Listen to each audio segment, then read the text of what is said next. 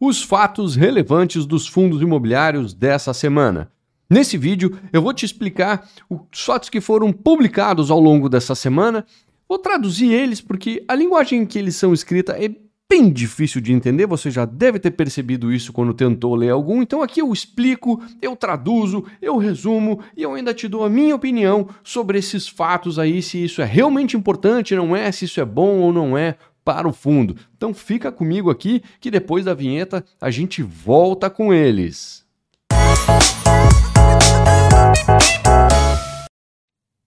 Maravilha! Então vamos lá, antes de ir para os fatos relevantes, eu sou Marcelo Fai e esse é o meu canal do YouTube, onde eu posto muito conteúdo sobre o universo dos fundos imobiliários.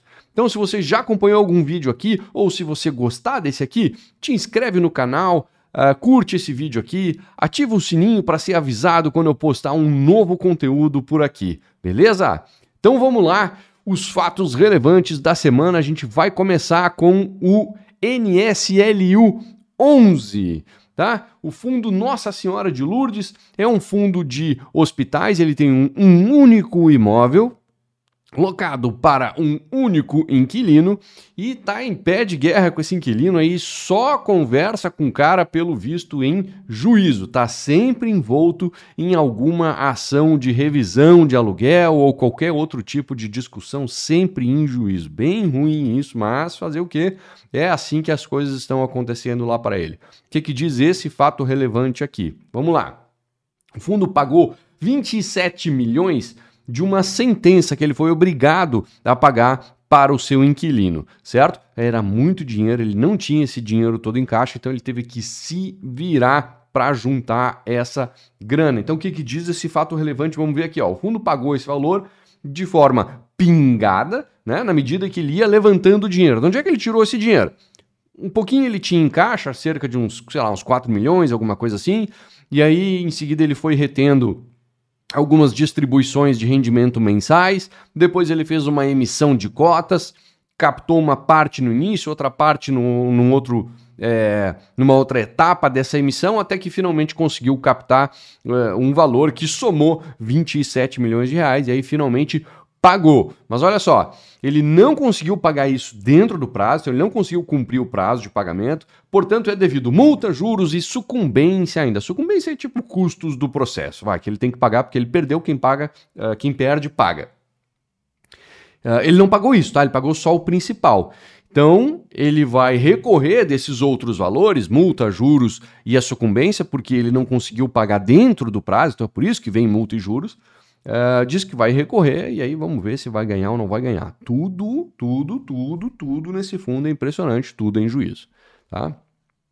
Vamos lá, vamos adiante aqui. Quem será o nosso próximo fato relevante? Bom, esse aqui envolve três fundos imobiliários diferentes. A gente está falando do GCRI, do MGFF e do MGCR, tá? Dois fundos da Mogno e um fundo da Galápagos. Vai, por que, que tu juntou esses caras aí se um fundo não tem nada a ver com o outro? Vai, os dois da Mogno até tem, mas e o outro? Bom, é porque eles comunicaram absolutamente a mesma coisa, tá? O que, que esses três caras fizeram aqui? Eles contrataram um formador de mercado.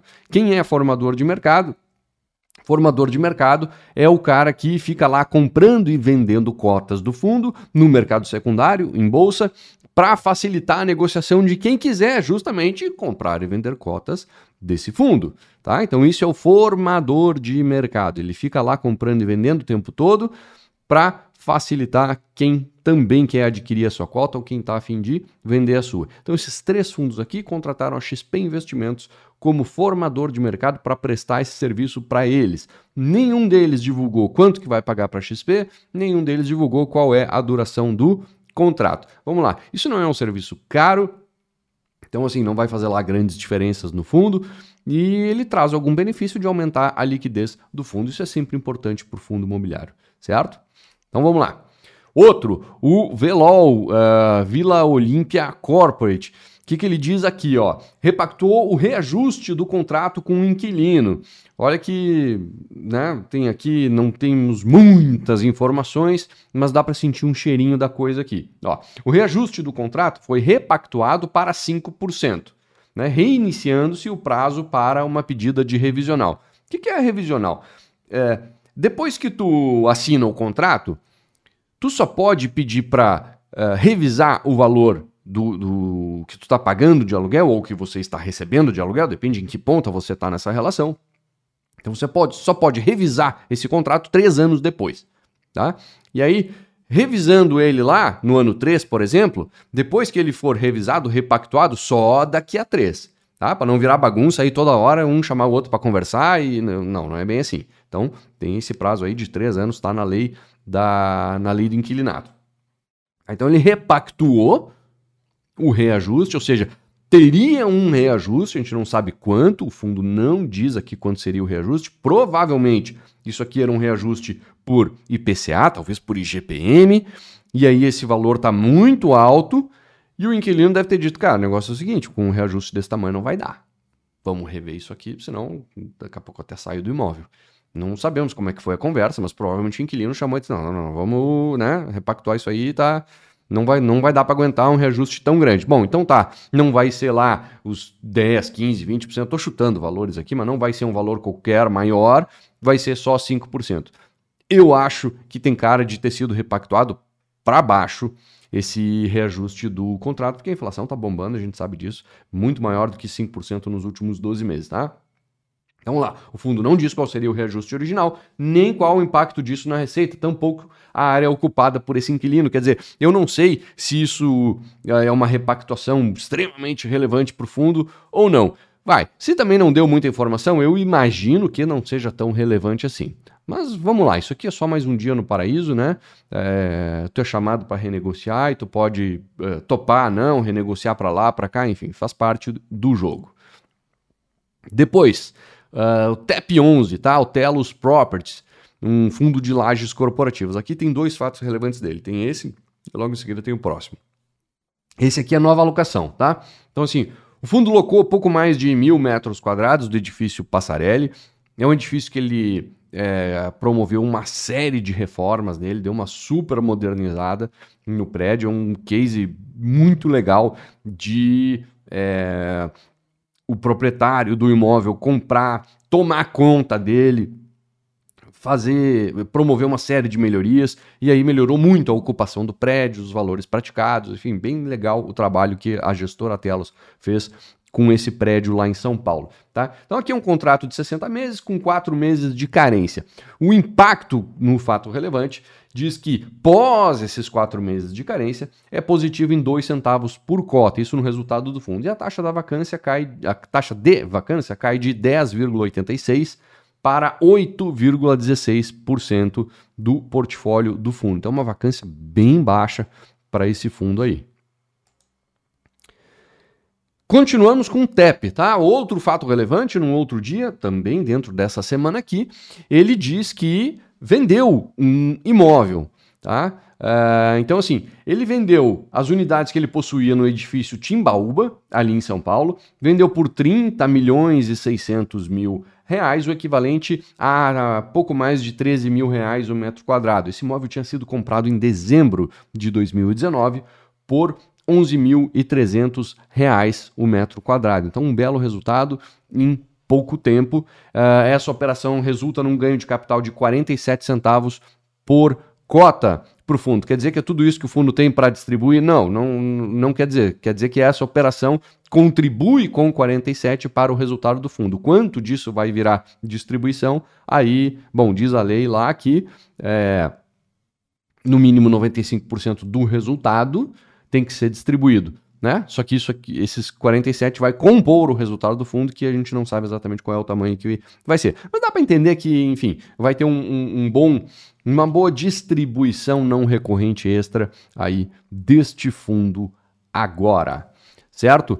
Mais uma vez, um fundo, um fundo que se propõe a comprar uh, imóveis e fazer uh, mudanças nele, reformas, enfim, melhorar o prédio para valorizar ele e aí naturalmente ganhar mais dinheiro com o aluguel e facilitar a vida na hora de uma venda, ter algum bom ganho de capital. Então a gente está vendo isso acontecer aqui neste exemplo. Viver de renda é o seu sonho? Com os fundos imobiliários você pode tornar este sonho realidade. Os fundos imobiliários são o melhor caminho para você receber dividendos todos os meses sem trabalhar. Ah, mas vai, existem mais de 400 fundos imobiliários. Como é que eu vou saber em qual investir? Ah, pois é. É aqui que eu entro, meu amigo. No meu curso, O Caminho dos Dividendos, eu te levo do zero ao avançado no assunto e ainda te ensino o meu método exclusivo que eu uso para escolher e investir nos melhores fundos imobiliários do mercado. Já na minha assinatura Método FAI na prática, eu te entrego essas recomendações já prontinhas, com os melhores fundos imobiliários para investir e quanto pagar por cada um deles. Simples assim, sem enrolação, para você não passar nenhum trabalho. Assine já o combo curso mais as recomendações, invista corretamente em fundos imobiliários e veja a sua renda passiva crescer todos os meses. Vamos lá, o próximo aqui, o RBHY, o fundo da RBR, o High Yield de recebíveis, tá? E o High Grade também de recebíveis, os dois da RBR. Uh, ah, problemas com CRI na carteira. Tá? Esse fato relevante chegou para o mercado e gerou bastante preocupação, é, mas logo em seguida o gestor é, Guilherme do RBR se manifestou e aí deu uma acalmada nas coisas, explicou exatamente o que está acontecendo. Bem, vamos lá, o que, que diz aqui, algumas coisas do fato relevante, outras coisas são com as minhas palavras aqui mesmo, mas vamos lá. Um CRI que representa 3,6% do patrimônio do RBHY, que é o High Yield, tá? e 4% do RBHG, que é o High Grade, ele teve a decretação do seu vencimento antecipado. O que, que significa vencimento antecipado? Ah, deu calote. Não, não deu calote. O CRI não está inadimplente. Ele não quebrou, não, nada disso, tá? Não é isso. Vencimento antecipado é o seguinte: Uh, por que, que foi uh, declarado, né, decretado esse vencimento antecipado? O contrato do investidor, né, do CRI, com o, o, o cedente, com o cara que pega o dinheiro né, do CRI, ele prevê uma série de gatilhos de segurança para o próprio CRI. Tá? E o que, que aconteceu? Esse cedente, esse cara que pegou o dinheiro do CRI, ele não cumpriu algumas das cláusulas, algumas das suas obrigações no contrato, e aí, é, num primeiro momento, o, o, o, o crisista, né, o dono do CRI, pode chegar lá no cara e dizer: Ô oh, meu, peraí, vamos, resolve isso aí, né? Não, não, não, não vamos engrossar o caldo aqui. É, quem sabe tu, né, volta para dentro da linha aqui e vamos seguir a relação numa boa. Se o cara voltar, ok, tu tem essa opção de, de ir lá e negociar. Se não, tu decreta o vencimento antecipado e vambora.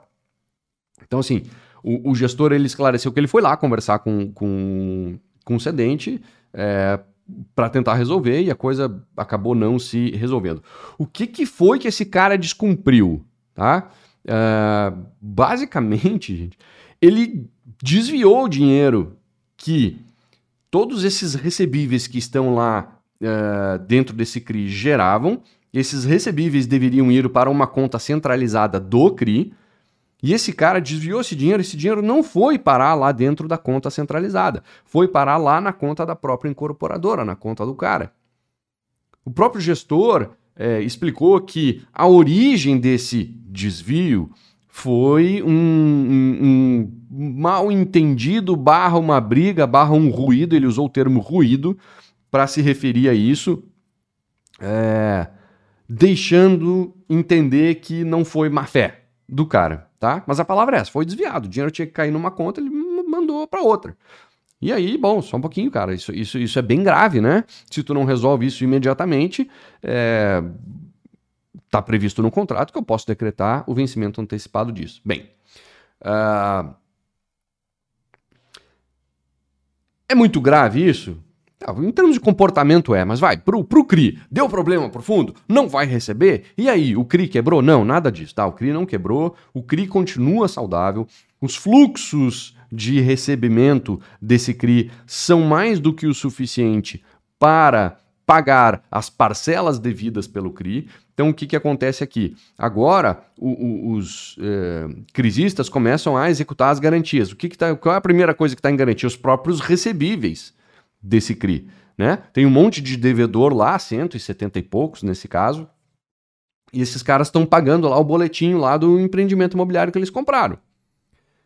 E esse boleto estava vindo no nome da incorporadora, quer dizer, não pode, tá vindo pro dinheiro, o dinheiro está vindo lá para a incorporadora. Então, esses caras agora vão começar a pagar os boletos esse dinheiro vai cair na conta do CRI, que é o lugar que tinha que cair desde o início. E se isso acontecer, o gestor explicou que isso inclusive já está acontecendo com mais de, ou com mais de não, ele se refere a 80% dos, dos casos, já está caindo no lugar certo e isso já praticamente normaliza o fluxo do CRI. Nos meses onde isso não aconteceu, uh, o gestor explica que existe um fundo de reserva e aí a parcela devida para o CRI foi tirada lá desse fundo de reserva. Então o CRI ainda não deu nenhum prejuízo, o gestor acredita que ele não vai dar prejuízo, só vamos dizer assim, ele teve que mudar o curso da água do rio, mas a água continua correndo, é, a nascente lá, que são os recebíveis, continua jorrando água, só que ele teve que mudar o curso do rio e entende que ah, as coisas vão continuar andando bem até o final, certo? Então essa é a mensagem aqui. Vamos lá. Vai, é normal isso acontecer? É, é normal acontecer. É bom acontecer? Lógico que não. É ruim? Sim, lógico que é ruim. Mas é normal. Quando tu empresta dinheiro, tu não pode ser ingênuo de achar que todo mundo vai te pagar. Que nunca vai ter problema em lugar nenhum. Sempre vai ter. A questão é quando tiver, tu tem espaço de manobra? Quando tiver, tu consegue resolver? O contrato está bem feito? Tem garantias? As garantias cobrem o saldo devedor? Esse é o tipo de coisa que tem que ser observado e que dá segurança nessas horas. Porque assim, problemas vão acontecer, isso é fato, problemas vão acontecer. Não tem como escapar deles. A questão é se quando acontece, tu te machuca muito pouco ou sequer te machuca, só passa trabalho. Tudo indica, por enquanto, que só se está passando trabalho. Tá? Então, isso aqui é o fato relevante, talvez uh, o que tenha de mais importante, barra interessante para ser comentado nos fatos da semana. Mas não termina por aqui, tá? Vamos continuar. O Rect. O Rect anunciou nova alocação, sem novidades, né? Mas uma notícia boa, o Rect vem fazendo isso já há bastante tempo e vem paulatinamente baixando a vacância dos seus imóveis. É, dessa vez uma alocação importante, tá? Foram mais de 1.400 metros quadrados num contrato de locação de 60 meses num imóvel que ele possui lá em Brasília. Com isso, a vacância do fundo cai para 11,61%. É, essa vacância num fundo de laje corporativa hoje, especialmente no perfil de imóveis que o RECT possui, é uma vacância muito baixa e é um esforço muito grande que a gestora vem fazendo para diminuir a vacância. Claro que a gente sabe que está acontecendo, não sabe o quanto, mas a gente sabe que é, a gestora está dando muito desconto, muita carência, está fazendo o que precisa ser feito, mas pelo menos está resolvendo o problema. Tá? No momento que loca, mesmo que tenha carência, o inquilino entra pagando já condomínio e PTU. Pelo menos despesa a gestora para de ter com aquele imóvel. Bem, passa o período de carência e esse cara volta a pagar o aluguel. Então, assim, se não resolve hoje o problema da receita, de aumentar a receita, pelo menos tu virou uma ampulheta, quando ela acabar o problema está resolvido, porque o inquilino está lá dentro, terminou a carência, ele tem que pagar. Tá? Então, uh, o, o Moise lá da RECT, da REC Gestão, vem fazendo um excelente trabalho nesse sentido. Vamos lá, HCRI, Hospital da Criança. Tá? Esse fundo, uma situação parecida com o NSLU, que a gente falou agora um pouquinho mais cedo no vídeo, ele tinha lá dois processos, também com inquilino, também redidor. Bem, num processo ele ganhou, no outro ele perdeu, num ele teria que pagar algo como uns 9 milhões, no outro teria algo como 8 milhões a receber, tinha um saldinho ali para de descasamento entre ter a receber e ter a pagar de cerca de um milhão. Só que são duas ações eh, judiciais que andam em paralelo, eh, não se comunicam entre si, só que para o fundo ali fica complicado, porque ele, ele, ele foi instado agora a pagar aqueles 9 milhões. E ele ainda não teria recebido os, os 8 milhões. Então, quer dizer, ele vai ter um desencaixe de 9 para depois receber os 8 e ficar com um desencaixe final só de um. O que, que o fundo fez? Foi lá, pagou um para o cara e agora vai tentar na justiça. Não, beleza, passa a régua nos dois, arquiva os dois processos, tá aqui, já paguei a diferença, tá tudo certo. É muito melhor ele pagar essa diferença agora do que pagar 9 e só lá, Deus sabe quando, ele receber os outros 8 para finalmente ficar com esse saldo. Então é isso que ele está tentando fazer: resolver a história, passar uma régua e botar um ponto final nisso agora, sem garantias de que ele vai conseguir fazer, tá? Vai ter que entrar na justiça, solicitar e vai ter que ser aceito. BMLC 11, tá? Esse fundo ele recebeu a proposta de venda de um imóvel uh, que ele possui. Esse fundo tá naquela história lá de Assuno é, assumir a gestão do fundo, aí a gestora atual do fundo, lógico que não quer perder a boquinha dela, né? Então tá resistindo é, o máximo que dá a isso. Tem uma briguinha aí de bastidores certamente acontecendo, a gente não sabe o que, que acontece, mas pode ter certeza que o bicho está pegando lá. É, e nesse meio tempo, a gestora, então, do BMLC começou a se mexer. Bom, eu tenho que fazer algo a respeito. Se eu estou sendo negociado muito abaixo do meu valor patrimonial, não estou conseguindo destravar valor de forma alguma, quem sabe vendendo os imóveis. E a ideia deles, talvez num, num, num, quase que num ato de desespero, é: bom, se eu vou perder a gestão do fundo para uma outra gestora, que se dane. Vamos vender os imóveis e aí eu liquido o fundo aqui. Pelo menos, né? Ele não perde lá para o não entrega o fundo para uma outra gestora. A gente não tem certeza do que está acontecendo lá dentro, né? Mas é, esse fundo já está nessa situação há bastante tempo e nem sinal de receber proposta de compra pelos imóveis. E aí vem essa situação aí de Assuno eventualmente assumir a gestão dele, né? Foi convocada uma assembleia os cotistas votarem, aquela coisa toda. E aí a gestão começa a correr, se mexer e trazer proposta, e trazer proposta, e trazer proposta, trazer proposta, por que não fez antes? Né? Enfim. É... Então, assim, o que, que aconteceu aqui? Ele recebeu a proposta de compra do Brascan Century Corporate por pouco mais de 8 milhões, uh, em um prazo ainda a combinar. E se a gestora entender que é uma proposta que faz sentido, ela vai submeter isso então para os cotistas em assembleia. Os cotistas decidirão se querem vender ou não este imóvel. Tá? E aqui o nosso último fato relevante, o HLog ele assinou contra... Com... assinou contrato de locação de um imóvel, tá? Uma área de 24.400 metros quadrados, que representa 9,7% da área total do fundo. O imóvel Citylog Viracopos, que fica ali em Itupeva, São Paulo. É... Ele diz aqui que para esse contrato foi concedido uma carência de seis meses para o inquilino começar a ocupar o imóvel, fazer as, as, os ajustes no imóvel que ele precisa fazer e tal mas esclarece que, como o imóvel está em período de RMG, é, esse, essa carência que ele está dando está sendo coberta pela renda mínima garantida, de forma que essa alocação ela não gera qualquer impacto na distribuição mensal desse fundo, nem sequer no seu resultado. Certo? Então é isso, gente. Obrigado por ficar comigo até aqui. De novo, se você curtiu esse vídeo aqui, gostou das informações, te inscreve no canal, curte o vídeo, aperta na sinetinha aqui, assim você vai ser avisado quando eu postar novos conteúdos por aqui. Muito obrigado e até a próxima.